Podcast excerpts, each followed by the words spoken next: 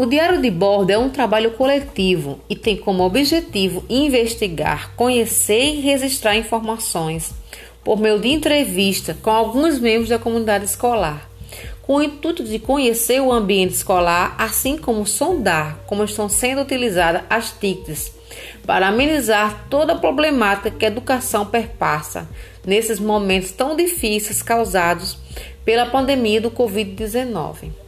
De maneira simples e minuciosa, descobrimos como as tecnologias digitais estão auxiliando a educação no ensino híbrido e remoto.